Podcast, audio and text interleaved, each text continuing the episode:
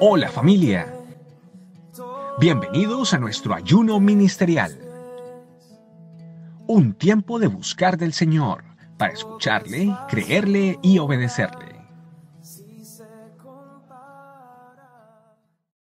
Muy buenos días familia, bienvenidos a nuestra vitamina T y a nuestro 16 avo día de ayuno. Nuestro tema de hoy se llama reverdeciendo. ¿En qué temporada, en qué estación del año se reverdece? Generalmente está entre otoño y primavera. En ese cambio entre verano, otoño y primavera, viniendo de un momento de sequía.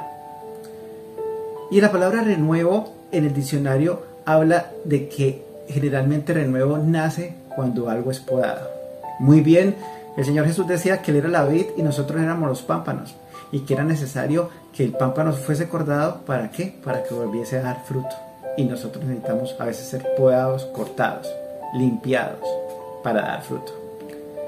Isaías 66:14 dice en la palabra de Dios, vamos a mirar en este caso dos versiones, la traducción lenguaje actual dice, Isaías dijo, cuando vean todo esto, el corazón se les llenará de alegría y tendrán nuevas fuerzas. La reina Valera dice, y veréis y se alegrará vuestro corazón y vuestros ojos, nuestros huesos reverdecerán como la hierba. Y la mano de Jehová con sus siervos será conocida. La palabra de Dios aquí la podemos dividir en tres partes. Veréis, se alegrará y reverdecerán y tendrán nuevas fuerzas. Cuatro partes que las podemos dividir. Cuando vean esto y veréis, dicen las dos traducciones, a veces en nuestra vida dejamos de ver la gloria de Dios. Y cuando dejamos de ver la gloria de Dios, nos secamos, no reverdecemos. Dios deja de hablarnos. Si no hay intimidad con Él, vamos a empezar a, a ver cosas donde aparentemente Dios no está. Vamos a pensar en nuestras propias fuerzas o de una otra forma vamos a empezar a ver que Dios no está ahí, evidentemente, porque hay una parte de nuestra vida donde empieza a haber sequedad, ya sea en nuestra parte de salud, ya sea en una relación, ya sea en la parte financiera o en la parte laboral. Hay una parte de nuestra vida que se está secando y evidentemente ahí ya no vemos la gloria de Dios. La primera parte es ver y qué importante en nuestra vida es empezar a ver la gloria de Dios. Pero primero que todo, aquella intimidad que tenemos que tener a diario para poder ver la gloria de Dios. Porque todo, tiene, todo depende en gran parte de aquella relación que tenemos con Él. Y sobre todo en esa intimidad con Él. Viene después de ver la gloria de Dios, dice que el corazón se llenará, se llenará de alegría y tendrás nuevas fuerzas. Qué hermoso eso, que el corazón se alegre. O sea, cuando veo la gloria de Dios, de una u otra forma, mi gozo se activa. Y eso lleva a que, a que yo tenga nuevas, nuevas fuerzas. Reina Valera dice, se alegrará vuestro corazón, nuestros huesos reverdecerán como la hierba. Y la única forma de reverdecer, después de la sequía, después de la, de la poda, evidentemente es cuando nosotros estamos siempre continuamente en la presencia de Dios. Dice la Biblia que Daniel oraba todos los días a la misma hora. Coloca en el edicto donde está, se está prohibido orar a otro Dios, pero Daniel no, no lo dejó de hacer. Y si en nuestra vida solo activamos la oración cuando llegan los momentos difíciles, generalmente son renuevos que nunca van a permanecer. Son renuevos que solo es para sacarme o busco a Dios para que me saque en el momento. Pero no es algo que viene anterior. La vida de Daniel no cambió en oración. Él siguió orando como oraba antes, como solía hacerlo. Y el reverdecimiento es eso. Lo que es el Salmo 1, estar sobre corrientes de aguas, estar continuamente ahí, independiente de la temporada que estemos, sea un invierno, sea un verano, sea un otoño, sea una primavera. Eso es parte de nuestra vida. Quisiera terminar mirando Hebreos 11. Hebreos 11 es un capítulo bastante interesante. El autor, que todavía no se sabe quién fue, prácticamente desde el versículo 4 hasta el 32, habla de un sinnúmero de personajes.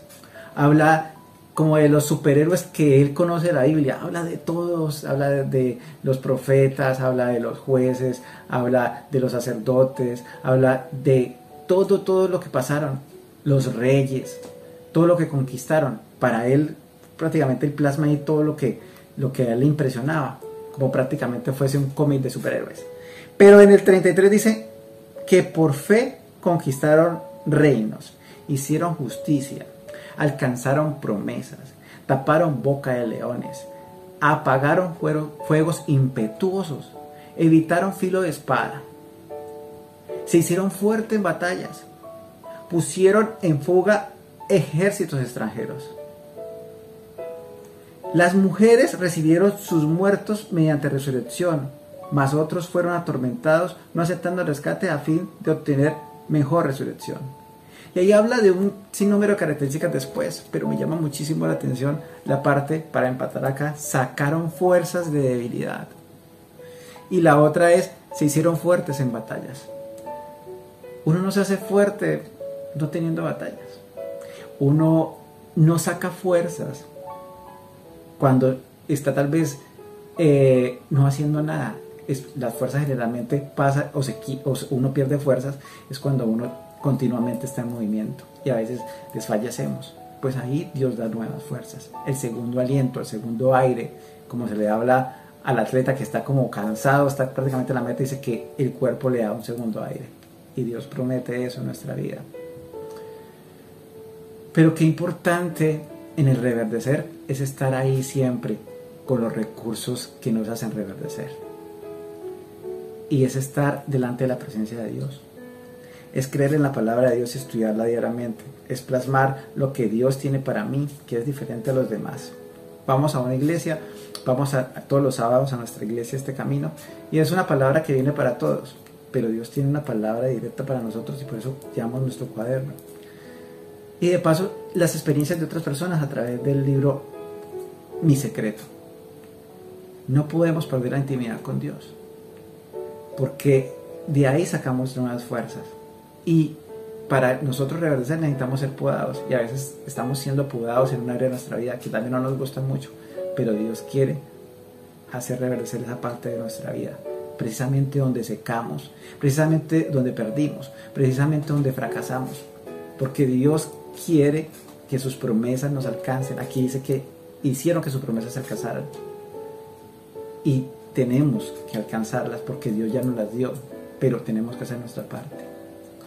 Familia, vamos a orar. Vamos a orar para orar para ese reverdecimiento en nuestra vida. Porque solo Dios y nosotros sabemos, y a veces hasta nosotros nos damos cuenta, que secos estamos con Dios. Gracias Padre por este tiempo. Gracias porque tu presencia es aquella en la que yo puedo encontrar deleite y la que le da fuerzas a mi cuerpo, a mi alma, a mi espíritu. Es tu presencia en la que hay plenitud de, gozo, y delicias a tu diestra para siempre, Señor. Yo no me quiero olvidar, Señor, lo hermoso que es estar en tu presencia, lo bueno que es entender tu palabra y hacerla parte de mi vida, y que esa palabra de Dios de una u otra manera me lleve a ver tu gloria, Señor. Porque tú me das promesas y aunque las circunstancias digan no es para ti, y yo sigo creyendo, termino viéndolas y qué hermoso es cuando las empiezo a ver después de haber pasado por un tiempo de poda, por un tiempo de sequedad. Y cuando tú me das esas nuevas fuerzas, Señor, se alegra mi corazón. Se reverdece mi hueso, Señor, me dan ganas de hacer muchas cosas. Vienen nuevos sueños, vienen nuevas, nuevas oportunidades, nuevas ideas. Y qué hermoso es eso, Señor, porque no importa la edad en la que estemos, no importa en lo que hemos fracasado es entender que tengo que volver a esa fuente para reverdecer a todo lo que tú tienes para mi vida, Señor. Te alabo, te bendigo por este decisado día de ayuno, Señor. Por los días que hacen falta, Señor, que son cinco días.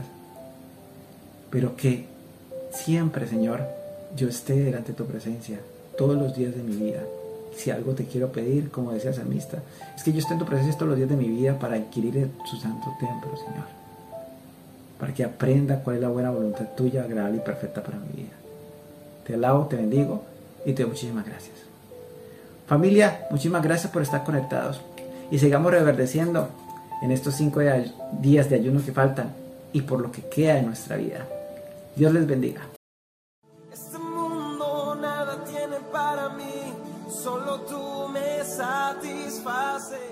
Muchas gracias por acompañarnos en este día de ayuno.